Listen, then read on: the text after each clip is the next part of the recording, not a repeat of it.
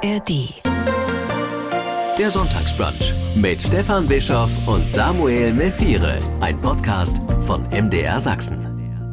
Er ist die Hauptfigur einer spannenden Serie, die gerade läuft und der Autor eines ergreifenden Krimis. Spannend und ergreifend ist beides vor allem, weil das alles nicht ausgedacht ist, sondern das wahre Leben von Samuel Mefire. Dessen Gesicht viele von Ihnen wahrscheinlich kennen. Samuel Mefires Porträt war in den 90er Jahren damals erster afrodeutscher Polizist im sächsischen Dienst, Motiv einer Werbekampagne. Ein Sachse stand über seinem Porträt. Ich erinnere mich noch gut. Jetzt lebt Samuel Mefire im Rheinland, von wo er zugeschaltet ist. Man wird das wahrscheinlich auch hören. Guten Morgen und herzlich willkommen, Samuel Mefire. Einen wunderschönen guten Morgen. Sie waren damals ein ganz junger Polizist, ich war ein ganz junger Journalist. Ihre Stimme, wenn ich sie jetzt höre, weckt sofort ganz viele Erinnerungen in mir. ja, ich hoffe, ich hoffe, äh, wenig äh, Horrorfilmerinnerung. Naja, ich habe ja nicht ihr Leben gelebt. Horrorfilm ist die Bezeichnung, die Sie äh, dafür wählen? Ähm, äh, zumindest für, für einige Teile äh, definitiv ja. Kann man in der Serie auch sehen. Sie sind in Zwenkau geboren, in Markleberg und Dresden aufgewachsen, jetzt schon lange im Rheinland, familiär da gebunden. Wie viel Sachse fühlen Sie noch in sich?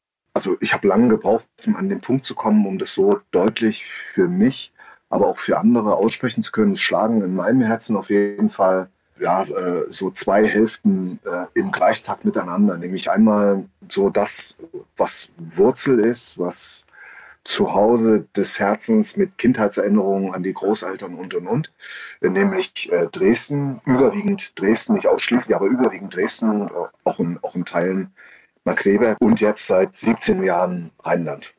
Was verbindet Sie noch mit dem Land Ihrer Kindheit und Jugend? Mir lag gerade auf der Zunge alles, aber zumindest auf jeden Fall viel. Mhm. Ähm, das sind eben, ja, wie, also ich habe jetzt über 20 Jahre intensivpädagogische Jugendhilfe gemacht und da bei den ähm, Kiddos ähm, gesehen, wie entscheidend und in die Tiefe diese ersten Jahre des Lebens sind und wie die auf, salopp gesprochen, auf immer und ewig hängen bleiben in mhm. uns allen. Und mhm. Genauso ist es bei mir auch. Also die Zeit bei meinen Großeltern, aber natürlich auch die prägende Zeit bei meiner Mutter. Das ist etwas, was in mir klebt und wahrscheinlich bis zu meinem letzten Atemzug in mir kleben wird. Mhm. Und das Ihnen viel Arbeit macht. Ja, naturgegebenermaßen. Es haftet an und es ist halt wirklich tägliche Baustelle im Kopfkino. Ihr Buch heißt Ich, ein Sachse, mein deutsch-deutsches Leben. Man könnte auch sagen, Sie, Sie haben schon mehrere Leben gelebt und von außen betrachtet, sage ich jetzt mal ganz platt, ist das westdeutsche Leben, das rheinländische Leben das deutlich bessere. Wie empfinden Sie es? Es ist auf jeden Fall das, das deutlich friedlichere und der Teil von meinem Leben, wo ich sagen kann, oh, jetzt, jetzt habe ich für mich noch mal ganz neu und unerwarteterweise oder zumindest in der Form, wie es jetzt stattfindet, unerwarteterweise Heimat finden dürfen hier im Rheinland. Das auf jeden Fall. Und das Rheinland ist doch auch kein schlechter Platz zum Leben. Also ich will nicht für das Rheinland allgemein sprechen, weil da habe ich nur bedingte Erfahrung, aber Bonn ist auf jeden Fall ein Lebensort, den ich allen, die es äh, gemütlich und überschaubar mögen, äh, absolut empfehlen kann. Es hat ungefähr so eine Größenordnung wie Dresden und ja, gemütlich und überschaubar mit vielen freundlichen Menschen. Nach Ihrem Buch ist jetzt die Serie Sam ein Sachse entstanden, weltweit zu sehen, weil der weltweit größte Unterhaltungskonzern ihre Lebensgeschichte als erste deutsche Produktion verfilmt hat. Wie fühlt es sich für Sie an, Ihre Vergangenheit auf der Leinwand oder im Fernsehen zu sehen? Seltsam seltsam. Also wenn ich jetzt mit ihm spreche, hört sich doch seltsam an, meine eigene Stimme zu hören und äh, ungefähr mal tausend die Geschichte auf der Leinwand zu sehen. Gott sei es gedankt sehe ich ja da nicht meine eigene Visage, sondern die von dem wunderbaren Malik Bauer, der viel, viel hübscher, jünger und intelligenter ist, als ich das im wirklichen Leben jemals gewesen bin. Naja, Sie, Sie, Sie sind jetzt, ich sage es jetzt einfach mal offen, Sie sind jetzt 52, er spielt Sie in Jung. Da ist ein genau. Unterschied. Ja. da ist ein Unterschied. Was Auf jeden Fall. Ja, das ist doch klar. Wie, wie waren Sie beteiligt an der Erarbeitung des Films? Ich habe die Produktion von Anfang an sehr wohlwollend, also durch die Möglichkeiten, die mir da Ufa und Disney eingeräumt haben, sehr wohlwollend begleiten dürfen, wenngleich ich mir große Mühe gegeben habe, mich auch zurückzunehmen. Weil, wie gesagt, die Serienerzählung ist eine ganz andere Erzählung. Im Drehbuch stand mal einige Zeit, äh, dass die Soko Rex von Innenminister AD Hans Eggert, äh, dass die irgendwo in Rostock-Lichtenhagen aufschlägt. Mhm. Ähm, da bin ich also aus mich da die Wand angesprungen und mich festgesaugt, weil das, das war halt etwas, was historisch so, also für mich no, no, no gewesen ist, dass ja. ich dann gesagt habe, bitte, wenn ihr das irgendwie verändern könnt, verändert das, weil ohne Not erzählt er da etwas, was so äh, hat nicht stattgefunden so nicht stattgefunden hat und auch hat nicht stattfinden können, weil so korrekt einfach eine sächsische eine Einrichtung war. Ja. Insgesamt, Sie haben gesagt, dass es äh, für Sie eine, eine schwierige Nummer ist, sich selber oder Ihre Geschichte zu sehen. Sind Sie aber mit dem Ergebnis zufrieden? Ich bin mit dem Ergebnis überaus zufrieden, was meine Hoffnungen betrifft, dass ich gehofft habe, es wird etwas sein, wo, also wir sprechen über ganz normale Menschen, nicht über einen Papst, sondern Dalai Lama. Und der ganz normale Mensch geht sehr viel arbeiten und hat ganz viel auf dem Zettel und nimmt sich dann hin und wieder in seiner Freizeit den Raum zu sagen, ich lege die Füße hoch und ich sitze auf der Couch und möchte irgendetwas Spannendes, Anregendes konsumieren. Und diese Hürde nimmt die Serie mit, ist ein wirklich spannendes Popcorn-Kino für die Couch geworden. Wer den Anspruch hat, dass da alles eins zu eins äh, haargenau historisch erzählt wird, ja, äh, äh, dem empfehle ich, nimm dir doch das Buch dazu. Mhm. Aber wenn du ja so, ein, so, eine spannende, packende Unterhaltung hast mit Liebesgeschichte und Krimi, dann bist du bei der Serie absolut richtig, weil es rockt einfach. Warum überhaupt wollten Sie Ihre Geschichte aufschreiben? Wenn wir beim Buch sind, das Buch ist ja authentisch. Es wird auch als Biografie vom Verlag beschrieben, nicht als Roman. Warum wollten Sie, dass das alle lesen können, in allen Details. Und sie erzählen sehr schonungslos. Ehrlich gesagt, wollte ich es gar nicht, sondern die Geschichte beginnt in einem Hebammenhaus, wo ich äh, mit meiner Frau, die da gerade schwanger ist, mit unserer ersten Tochter sitze und aus Solidarität, also nicht ich äh, bekomme ja das Kind, sondern meine Solidarität hechle ich damit ihr mit. Und neben, nebendran sitzt ein Pärchen, äh, unser Alter, und der Mann ist auch solidarisch und hechelt. Ja? Und dann stellen wir fest, wir sind beide Schreibende und wir lieben das Schreiben und nur er ist halt ein sehr, sehr, sehr bekannter Theaterautor und ich bin halt jemand, der zum Schreiben nicht leben kann. Ja? Und trotzdem verbindet uns diese Begeisterung fürs Schreiben. Und äh, so kommen wir ins Gespräch und er sagt schlussendlich, also Lothar Kittstein äh, sagt schlussendlich, du, deine Geschichte, ich habe so ein bisschen gegoogelt, bla bla bla, die ist so außergewöhnlich, darf ich darüber ein Theaterstück machen? Mhm. Und da habe ich mir innerlich gedacht, äh, armer Irrer. Ja, äh, was willst du da verarbeiten? Ja, also ich, äh, äh, ich bin einer, der auszog mit höchsten Idealen und sich dann gründlich auf den Bauch gelegt hat beziehungsweise auf den Arsch gesetzt. Aber wenn du dir das antun möchtest, äh, und dann haben wir über viele Jahre hinweg diese Idee von ihm verfolgt. Also Lothar hat Material gesammelt und am Theaterstück geschrieben. Und in der Zwischenzeit sind aber viele, viele Dinge passiert. Also meine Mutter und mein Bruder sind gestorben. Ich bin zwischendurch äh, zweifach dem Tod äh, wirklich von der Schippe gesprungen, also eine Herzmuskelentzündung und einmal, weil ein junger Mann mich in der Straßenbahn mit einem Werkzeug attackiert hat und in den Kopf gestochen hat und ich in der Straßenbahn fast gestorben bin. Mhm. Und dann habe ich mir das zum Anlass genommen zu sagen, eigentlich, ich prognostiziere immer, ich hätte noch 10, 15, 20 Jahre auf der Uhr, aber eigentlich ist es völlig unklar und es könnte vielleicht viel schneller äh, vorbei sein, als ich mir das vorstelle. Und mit mir, also ich bin der Letzte in meiner Familie, mit mir wird diese Erzählung meiner Familie verschwinden und insbesondere das, was meine Mutter so sehr gegrämt hat und gekränkt hat, war eben durch kommunizierte Zweifel. Ja, diese, diese Mutter von diesem Mephira stellt sich dahin und erzählt, äh, ihr, ihr, ihr Mann wäre umgebracht worden, aber mhm. ein äh, Beweis, den kann sie ja nicht antreten. Und ich habe halt versucht, im Rahmen des Buches Indizien zusammenzutragen und zu sagen, mit einer hohen Wahrscheinlichkeit handelt es sich beim Tod meines Vaters um einen unnatürlichen Todesfall. Und deswegen, also das war so die Einstiegsmotivation, also beginnend mit Theaterstücken, dann später mit dem Buch zu sagen, ich lasse die Geschichte, insbesondere meiner Eltern, nicht im Nirvana verschwinden. Und daraus ja. ist halt deutlich mehr geworden, als ich gedacht habe. Ihr Vater stammt aus Kamerun, war Student hier ja. in der DDR ja. Und äh, ist, äh, der, der Tod ist nie vernünftig aufgeklärt worden. Es hat auch nie eine wirkliche Leidenschaft der Behörden dafür gegeben, das äh, zu klären. Das ist für Sie so ein Teil der Verlassenheit, die Sie fühlen. Hat sich das über die Suche, die Sie jetzt angetreten haben, irgendwie verändert? Sind Sie fertig damit? Der letzte Teil der Frage zuerst definitiv nein.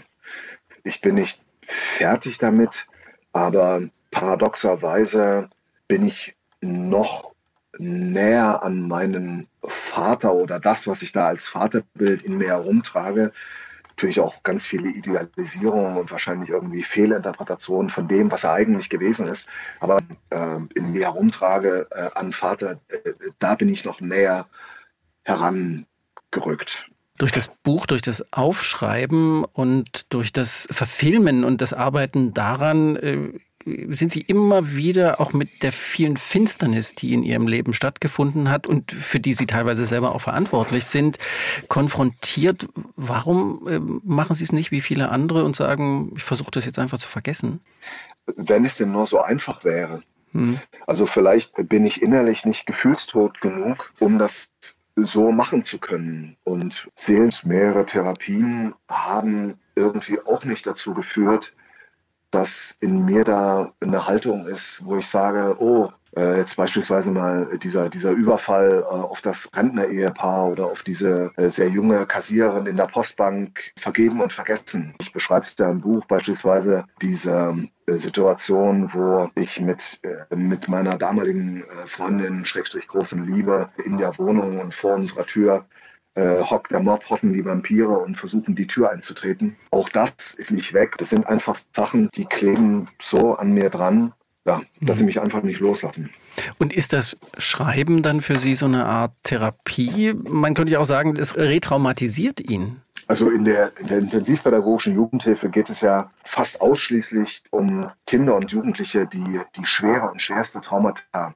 Dieser Ansatz von ich sag's mal technisch, Desensibilisierung, also immer wieder hineingehen und dadurch erreichen, dass der Schrecken der eigenen Geschichte ein Stück weit begrenzt wird, spielt da im therapeutischen Bereich eine ganz wichtige Rolle. Und ich habe das an mir selbst auch versucht. Nicht, dass der Schrecken davon geht, daran glaube ich persönlich nicht. Aber dass durch dieses immer wieder Begegnen der Effekt eintritt, dass das nicht so ein übergroßes, monströses Gespenst ist, was da hinter allen Ecken hockt und mitleben darf. Es hockt dann in den Ecken, aber es ist irgendwo in seinem, ja, in seinem, in seinem akuten Aufpoppen irgendwo gebändigt, weil es ist bekannt, es ist vertraut. Sie haben es schon jetzt ein paar Mal gesagt, Sie arbeiten seit 20 Jahren oder vielleicht sogar mehr als 20 Jahren in der intensivpädagogischen Jugendhilfe mit gewaltauffälligen Jugendlichen. Sie arbeiten auch als Coach für Krisensituationen und Krisenkommunikation und Sie schreiben. Was sagen Sie eigentlich, wenn Sie gefragt werden, äh, hallo Herr Mefire, was ist Ihr Beruf? Was sind Sie von Beruf? Ich bin Coach. Also mittlerweile ist es so, dass ich nach über 20 Jahren auch aus der ersten Reihe Hilfe zurückgetreten bin. Also ich arbeite jetzt von der zweiten Reihe aus, aber ich bin halt nicht mehr der jetzt nach über 20 Jahren, der wirklich in der ersten Reihe mit den Jugendlichen Tag für Tag in den Maßnahmen arbeitet. Jetzt zum Beispiel in so einer 1631, also in so einer freiheitsentziehenden äh, einzelpädagogischen Maßnahme. Mhm. Es ist einfach der Tatsache geschuldet, dass ich gemerkt habe, ich habe unverändert Baustelle in mir drin. Eine Kollegin von Ihnen äh, hat mal zu meinem Erschrecken, wir saßen beim gemeinsamen Essen und langes äh, Interview geführt und sie sagte dann, ach, Sie befürchten also, dass Sie wieder eine Bank überfallen. Und dann bin ich fast vom Tisch äh, gestürzt, weil natürlich nicht. Ja, also ich glaube, das habe ich in über 20 Jahren unter Beweis gestellt, dass ich kein Berufsbankräuber bin, äh, sondern es ging mir darum zu zeigen, die, die Risse, die sind unverändert da. Das ist wie, also meine Mutter ein Leben lang äh, diese Baustelle Alkohol hatte. So habe ich in mir drin diese Verletzung, die ich wahrscheinlich auch für immer mit mir rumtrage, woran ich arbeiten kann, ist der Umgang mit diesen Verletzungen. Und deswegen muss ich halt aufpassen, dass, und das habe ich gemerkt, halt, meine letzte Projektstelle war ein 13-jähriges Mädchen und mein letzter Arbeitstag war, dass dieses Mädchen sich trotz aller Vorkehrungen, also diese Einrichtungen sind ja schon ganz besonders konzipiert, also entweichungshemmend, auch ganz besonders in Bezug auf Suizid und Selbstverstümmelung. Aber trotzdem hat es das Mädchen geschafft, sich ein Eisenteil abzubiegen und äh, sich damit zu suizidieren und dann natürlich Einsatz von Notarzt und Rettungswagen und Polizei und so weiter. Und das war mein letzter Arbeitstag. Ich habe gemerkt, wie mich die Dinge zu sehr anfressen. Mhm. Und äh, ich musste einfach aus der Selbstvorsorge heraus sagen, nein, bei, bei allem guten Willen, aber du übernimmst dich, wenn du das weiter so machst. Deswegen bin ich jetzt halt in die zweite äh, Reihe zurückgetreten und arbeite, äh, tue dort, was ich immer kann. Aber im Hauptberuf bin ich jetzt mit den Seminaren unterwegs oder darf mit den Seminaren unterwegs sein. Mit den Seminaren für Krisensituationen, für Mitarbeitende zum Beispiel in äh, der Flüchtlingshilfe. Was genau machen Sie da? Was genau bringen Sie denen bei?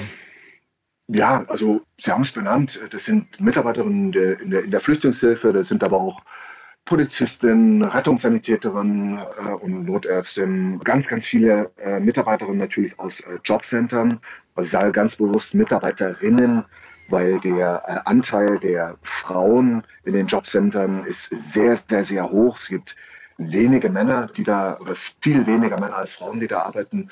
Und mit denen in all den Situationen im Alltag, wenn der Klient oder die Klientin da reinkommt, die Türe aufmacht, äh, selbst aus einer schwierigen Binnenlage heraus, also beispielsweise ist zu Hause der Strom abgestellt worden oder es ist Mitte des Monats und der Kühlschrank ist leer, die innere Temperatur im Kessel ist hoch und dann mhm. wird eine Backpfeife angedroht oder aber auch äh, der Schreibtisch wird ganz weggerissen und es wird auf die Mitarbeiterin losgestürzt. Und für solche Situationen versuche ich ein Stück weit Prozessbegleiter zu sein. Weil dass die Situationen eintreten, ist nahezu unvermeidlich oder auch auf diesen Intensivstationen, wo ich beispielsweise oder Psychiatrie, wo ich arbeite, äh, dass die Situationen eintreten, ist faktisch unausweichlich nur, wie die Mitarbeiterinnen sich dazu aufstellen und wie sie damit umgehen und auch, wie sie diese belastenden Einsatzereignisse äh, verdauen können. Äh, da können meine Seminare möglicherweise einen Unterschied machen. Und da bin ich eben äh, beispielsweise im Bereich der Grundroutinen, versuche ich zu sagen, schaut mal, ich kenne es an mir eine herausragende Fähigkeit gibt und das sind nicht allzu viele, dann ist es wahrscheinlich die, dass ich sehr viele Krisen erlebt habe und diese überleben musste irgendwie. Und dann gehe ich mit den Teilnehmerinnen dann äh, da in die Einzelheiten hinein und sage, mit einem gewissen Mindset versuche ich halt dann in der Situation das und das und das. Ja. Mhm. Und dann gucken die und sagen manchmal, ey, äh, äh das ist Bombe. Äh, oder aber auch sie sagen, äh, nee, Samuel, das ist ja wie aus einem Märchenbuch, äh, äh, zeig uns mal was anderes. Ja, und dann äh, versuchen wir was anderes.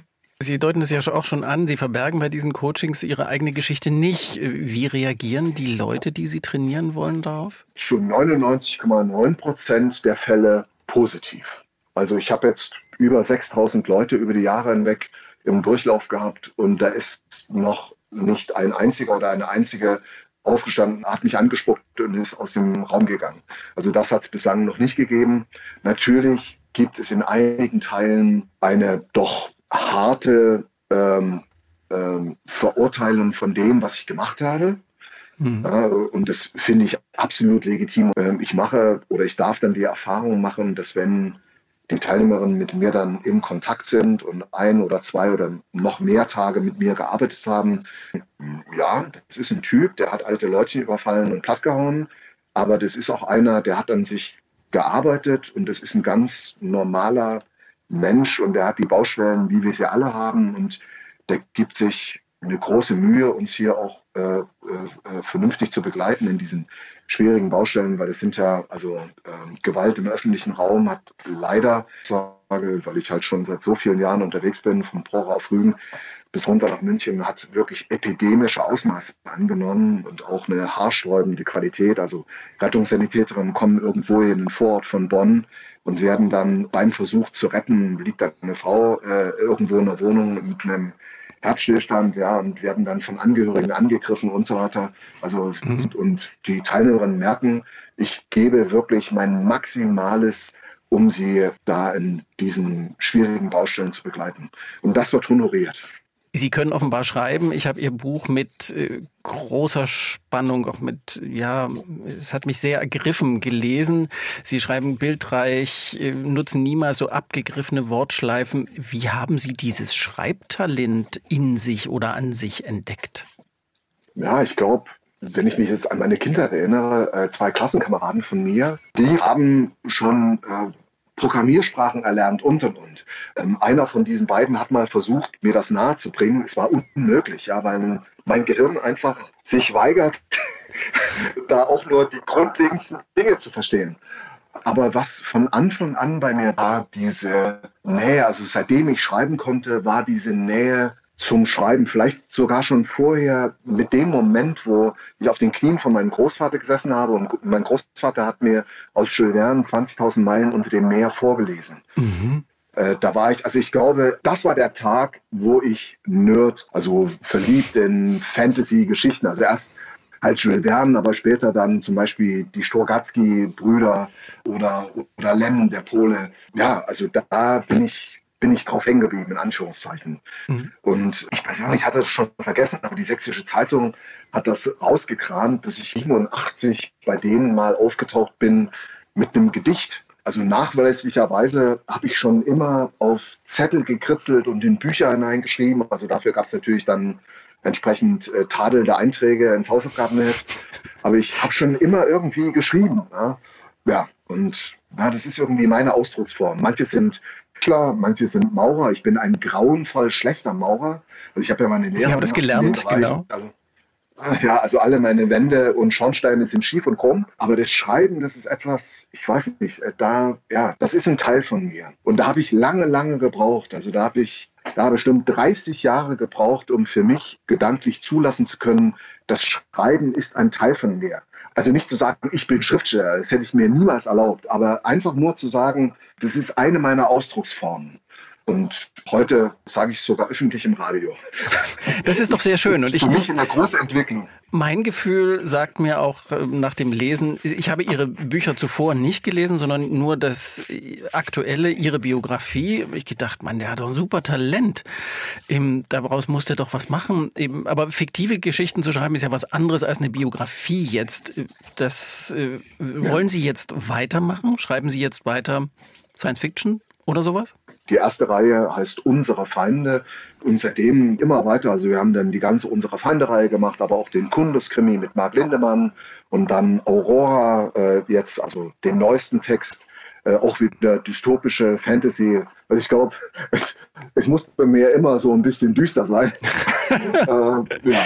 Aber sie wirken überhaupt nicht so düster. Ja, und, und ich glaube, dass in mir auch der alltägliche Clown sehr lebendig ist, aber irgendwie beim Schreiben faszinieren mich diese Welten, die extrem verdunkelt sind, aber in denen Menschen versuchen, sich ihre Kernsubstanz zu bewahren, trotz aller äußeren Widrigkeiten von Gemetzel und Geschnetzel und Tod und also jetzt auch äh, in, in, in Aurora ist ja so eine Dystopie, die in Deutschland spielt, wo Deutschland ist wieder in die Kleinstaaten zerfallen und dit, und versuchen alle der Beteiligten nach bestem Wissen und Gewissen in, ja, sich durch diese Welt zu bewegen. Jetzt sind Sie Autor, Jugendhelfer, Coach. Ihr beruflicher Weg begann als Maurer, haben Sie schon erzählt, ging dann bei der Polizei in der Wendezeit weiter. Warum wollten Sie unbedingt Polizist werden? Warum wollte ich unbedingt Polizist werden? Ich glaube, auch an dieser Stelle bin ich, also wie an vielen anderen Ecken, bin ich halt der Junge meiner Mutter. Ja, ich durfte bei einer Frau groß werden, die, ich hätte man sie obduziert, hätte man wahrscheinlich in ihrem Kopf äh, zwei oder drei Gehirne vorgefunden. Also wie sie dann gestorben ist, hatte sie zwei Hochschulabschlüsse und hat ihr Leben lang äh, wirklich mit einer unglaublichen Vehemenz ihren Beruf ausgeübt. Ich habe sie äh, all die Jahre hinweg immer nur mit Papierbergen erlebt. Also sie war wirklich Vollblut-Akademikerin. Postkarten schön, wie man auch an den Bildern im Buch beispielsweise sehen kann, hatte sie so ein symmetrisch schönes Gesicht. Mhm. Aber die Kehrseite von ihr war eben auch, dass sie nach dem Tod meines Vaters, die Liebe ihres Lebens, war sie schwerst traumatisiert und hat dieses Trauma weder äh, verarbeiten noch überwinden können.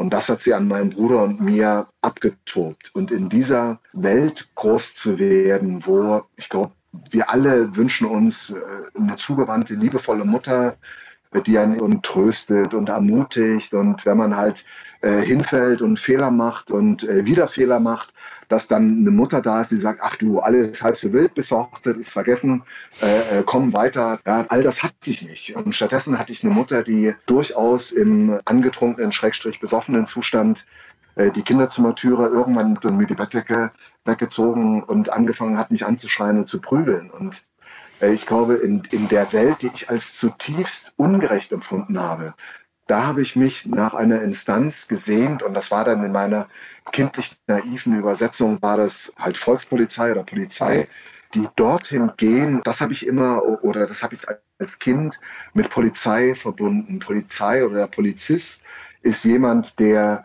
wo, wohin kommt und Dinge gut macht, wo halt die anderen nicht hingehen. Und äh, das ist bei mir haften geblieben bis ins jung erwachsene Alter hinein. Das habe ich immer mit diesem Beruf Polizist verbunden. Dorthin gehen, also in die dunkelste Ecke des Waldes, wo die anderen nicht hingehen können, weil sie vielleicht auch nicht dazu befähigt sind und dort Dinge gut machen. Also ich wollte zu den Guten gehören.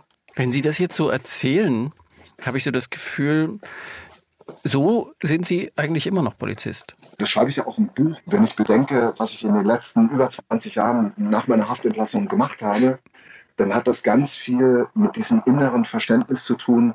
Ich möchte zu den Guten gehören. Ich möchte über mich selbst hinaus etwas Gutes bewirken können. Das gelingt mir natürlich nicht. Jeden Tag wertschätzend. Ja, manchmal bin ich kurz angebunden. Manchmal sind meine Antworten auch ja, äh, denkbar kurz und vielleicht auch in Teilen dämlich. Wie bei ähm, uns. Obwohl allen. ich meine Frau über alles liebe.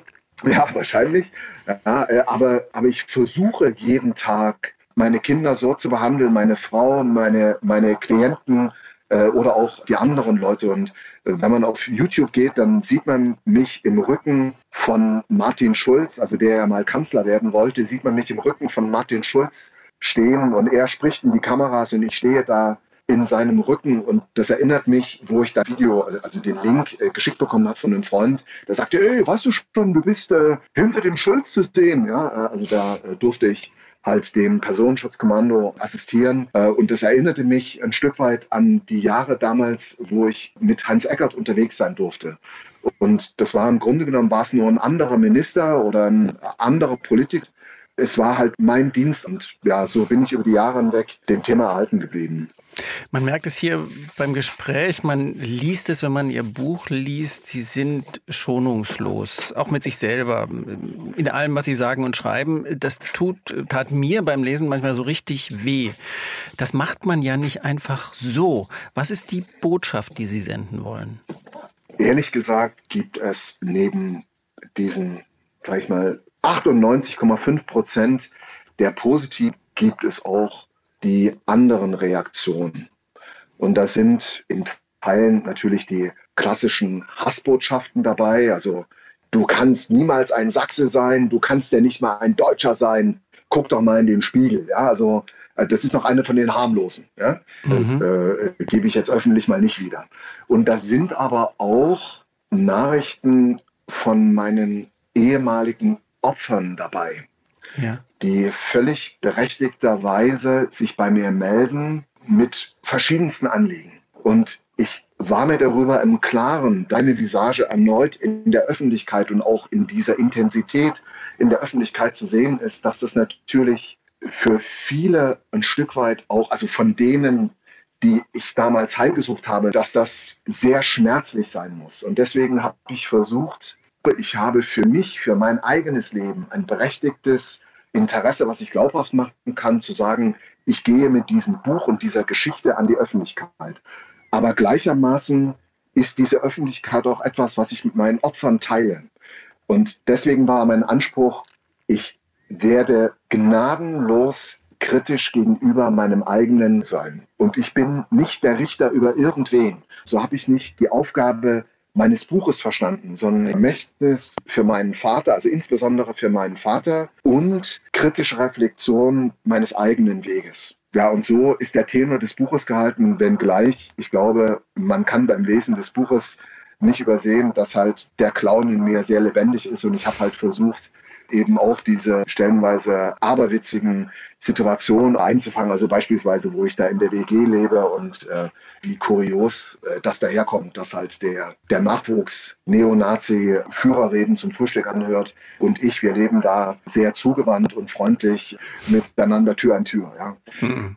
Das entbehrt nicht einer gewissen Komik. Und es ist aber alles so passiert. Mhm, absolut. Ja. Absolut damals diese Kampagne Ein Sachse hat sie äh, sofort in die Öffentlichkeit äh, katapultiert. Seitdem ist ihr Leben immer medial begleitet worden. Um es mal vorsichtig zu sagen, wie hat diese Kampagne damals äh, ihr, ihr Leben verändert, beeinflusst? Ich hatte viele Jahre, also jetzt mittlerweile äh, mehrere Jahrzehnte Zeit, entsprechend zu reflektieren. Also das ist jetzt nichts, was damals als Idee oder als, als ähm, Ergebnis von Reflexion da war. Aber heute sehe ich so gerade, also jetzt an gewissen Ereignissen, die wir jetzt in Brandenburg beispielsweise beobachten müssen, aber auch am, am Vorabend der Schultour, wo ich halt erneut in Orte wie Sächsische Schweiz oder Görlitz oder Oder fahren werde, um halt mit Menschen ins Gespräch zu kommen zu gewissen Baustellen, zum Beispiel Fremdhass, dass die Kampagne damals in dieser Zeit von äh,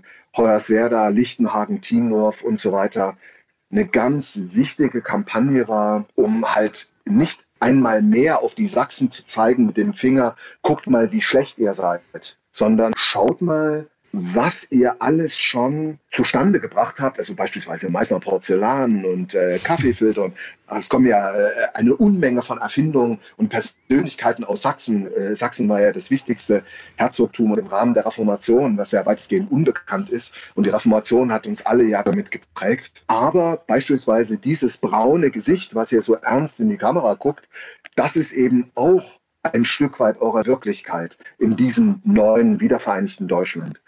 Und die, die Kampagne war richtig und wichtig, nur mit mir hatte sie den völlig falschen Protagonisten. Das hat ein ganz wichtiges, richtiges Anliegen maximal entwertet, dass ich dann nach der Kampagne so abgestürzt bin, weil da haben natürlich die üblichen Verdächtigen völlig zu Recht sich mit Schadenfreude auf die Schenkel klopfen können und sagen können, ja, wenn ihr, wenn ihr den Neja äh, in eine Uniform steckt und den dann äh, loslasst, ja, was passiert? Der Affe beißt, ja, und kackt euch in die Ecken. Und das ist natürlich auch etwas, was ich als Schuld mit mir rumtrage. Ja, weil die Kampagne war so, so wichtig und ich habe dann nichts Besseres zu tun, als sie so massiv zu beschädigen. Deswegen, also die Kampagne war total gut. Mich hat sie persönlich, ich war 22, 23 Jahre alt und ich konnte mit dieser Art von Öffentlichkeit überhaupt nicht umgehen. Plötzlich bin ich Business Class geflogen. Also ich bin vorher überhaupt noch nie geflogen mhm. in meinem Leben. Äh, doch, ich glaube einmal mit der Mi 8 äh, bei der Volkspolizei, aber ansonsten äh, nie geflogen. Dann sitze ich in so einem Leder-Business-Sessel und wohne in einem Vier-Sterne-Hotel und ähm, unsehnliche Fernsehmoderatoren blinkern mir mit äh, strahlend blauen Augen zu. Also das war für mich, also ich schreibe es halt im Buch, halt äh, der pure Seelenkrux. Ja? Also das war maximale ja. Überforderung. Und ich hatte überhaupt nicht die persönliche Reife, damit umzugehen. Fühlen Sie sich jetzt besser vorbereitet auf den medialen Rummel? Als damals? Ganz salopp gesagt, dafür sorgen schon meine beiden Mädchen, also die kleine und die äh, große, die wir haben, die sorgen da schon da, dafür. Also ich habe mehrfach versucht, also hin und wieder habe ich ja auch mal hier zu Hause mit, mit irgendeiner Sache recht. Und äh, die Mädchen, die halten jeden Tag mir den Finger in die Wunde. Also da habe ich schon mal dahingehend zwei äh, gnadenlose Kritiker mit am Frühstückstisch sitzen, die äh, also nie zulassen würden, äh, dass ich nochmal irgendwann die Bodenhaftung verliere. Und ich glaube, ich habe sehr, sehr viel Energie darauf verwendet, äh, Sicherheitsnetze und Brandmauern einzubauen, weil am Ende des Tages, das muss ich ehrlich einräumen, ich bin der Junge meiner Mutter. Ja, und da sind Dinge, die habe ich aufarbeiten können, aber da sind auch Dinge in mir drin. Also wenn ich jetzt mal der Erzählung meiner Großmutter Glauben schenke, wo meine Großmutter dazukommt, wie, wie meine Mutter kurz davor ist, mir äh, am Kachelofen den Schädel einzuschlagen als, als Baby, äh, sechs, sieben oder acht Monate alt. Da sind auch noch Dinge in mir drin und deswegen ich weiß, dass ich wie so ein trockener Alkoholiker mich mit diesem eruptiven, Schrägstrich, mit diesem gewalttätigen Anteil von mir immer wieder hinsetzen muss. Das ist nicht eine Sache, die abgefrühstückt ist. Deswegen, also ich sehe mich heute äh, um Lichtjahre besser als, äh, als damals. Sie sind äh, für die Serie, die jetzt läuft, von der wir schon mehrfach, mehrfach gesprochen haben, Sam ein Sachse mit Malik Bauer, der Sie verkörpert in dieser Serie vor den Dreharbeiten in Dresden gewesen, äh, haben ihm ja. was, was haben Sie ihm gezeigt? Was wollten Sie ihm zeigen? Also ich wollte ihm viel zu viel zeigen und wir sind zu viel zu wenig Orten gekommen, weil natürlich an jedem dieser Orte holen mich die Erinnerungen ein. Also beispielsweise wir waren in der Dresdner Neustadt auf der Alaunstraße. Also auf dieser Straße hat sich ja ganz, ganz viel in meinem Leben abgespielt und haben vor meiner ehemaligen Haustür gestanden. Die Tür ist weg. Also es gibt den Hauseingang noch, aber es ist eine brandneue Tür und das Haus ist aufgehübscht äh, und es hat eine ganz neue Fassade und einen ganz neuen Dachstuhl und es ist äh, alles anders und es ist doch derselbe Ort, auf dem äh, beispielsweise halt äh, Mob stattgefunden hat und äh, Tränen und Traurigkeit und ich da dahinter gesessen habe, hinter, also im zweiten Stock hinter der Tür und irgendwie meine Dienstwaffe in der Hand habe und habe überlegt, ob ich mir in den Kopf schieße. Also das sind so viele Orte, auch die Wohnung meiner Großeltern beispielsweise. In der Nähe äh, gibt's äh, eine alte Siedlung, die auch damals von den Bombenangriffen verschont äh, geblieben ist, erstaunlicherweise. Und die ist heute fast originalgetreu, wie sie mal in den 30ern gebaut wurde, existiert die noch. Und da sind wir beispielsweise auch hingefahren, weil es natürlich ein besonders positiver und einer der wenigen äh, ein eindeutig positiven Orte. Hm. Ja. Gibt es Orte, gibt es Plätze, Bauten oder sowas, an die Sie gern gehen? Ja, es an jeder Ecke ist Geschichte. Ich habe ja meine Trainer beispielsweise, äh, ohne dass sie das wollten, so innerlich zu meinen Ersatz Vätern gemacht. Und wenn ich jetzt am Blauen Wunder stehe und da das Wasserfahrtszentrum, das ist ja nach wie vor ein äh, Leistungsstützpunkt für Kanu. Und wenn ich da stehe, an meine Trainer, die ja nicht wussten, welche Rolle ihnen zugedacht äh, war, aber die ja. die einzigen so starken männlichen Ersatzvaterfiguren waren, die ich halt in meiner Kindheit hatten oder mein Kompaniechef oder oder. Wie hat Malik Bauer, der ja eine völlig andere Biografie hat, darauf reagiert? Mein Sohn wird jetzt in zwei Tagen 34 und Malik könnte ja äh, mit Fug und Recht auch ein Sohn von mir sein, obwohl er zumindest biologisch noch hoffentlich am Anfang seiner, seiner, seiner Lebensreise steht, äh, hat er innerlich eine Art von, von Reflektiertheit und auch Reife, also die mir in diesem Alter völlig abging. Und hat deswegen auch so unglaublich genaue Fragen stellen können und hat ganz viel von dem, was er sah, in die innere Vertrauen genommen und dann versucht, in seine Rolle einzubauen. Natürlich nicht eins zu eins sieht man das in der Serie, aber äh, Freunde rufen mich an und sagen, sag mal, der Bauer, der macht das und das und die und die Geste. Woher weiß der denn das? Das gibt's doch nicht. Das ist doch eins. Da kann ich nur sagen, ja, das hat er halt großartig als, als Schauspieler, er hat ja in Leipzig studiert und er sagt immer, immer wieder öffentlich, dass ihn diese Studienjahre in Leipzig ganz, ganz maßgeblich geprägt haben, weil ostdeutsches Schauspielhandwerk augenscheinlich doch grundlegend anders ist als westdeutsches Schauspielhandwerk. Sehr viel härter, aber wohl auch erfolgreich.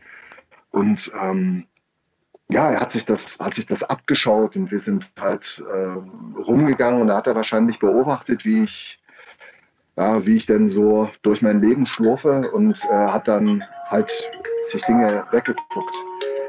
Jetzt bimmelt Ihr Handy? Jetzt muss ich mal. Ja, jetzt bimmelt, jetzt bimmelt das Handy. Ich komme mir manchmal vor. Ja. Das Buch wie Ihre Serie, die haben ein ganz versöhnliches Ende. Ein Happy End. Fühlt sich Ihr Leben jetzt auch so an? Unbedingt. Also ich bin nochmal jenseits der 40 durfte ich Vater werden, was so, das stand nicht in meiner Lebensplanung. Also ich hatte nach meiner Haftentlassung ehrlich gesagt mehr als genug damit zu tun, äh, Motivation zu finden, morgens aufzustehen oder mich irgendwie am Abend nicht aus meinem äh, Fenster zu stürzen. Und äh, Kinder und Frau und Heirat, das war überhaupt nicht was, irgendwas, was bei mir auf dem Zettel stand. Dass ich das so erleben darf, also mit meiner Frau bin ich mittlerweile 17 Jahre zusammen, dann die beiden Mädchen dazu. Also das sind alles Dinge, die also meine positiven Erwartungen für das, was in meinem Leben nochmal stattfindet, stattfinden könnte, bei weitem übertreffen. Ja, deswegen, ich bin, ja, also ich sehe es für mich absolut als Happy End. Also ich hoffe nicht Happy End, sondern Happy äh, Beginning. Äh, Open End. Ja, genau. Happy Beginning, genau. Sehr gut. Sind das Buch und die Serie jetzt sowas wie ein Schlussstrich unter Ihre alte Geschichte unter Sam ein Sachse?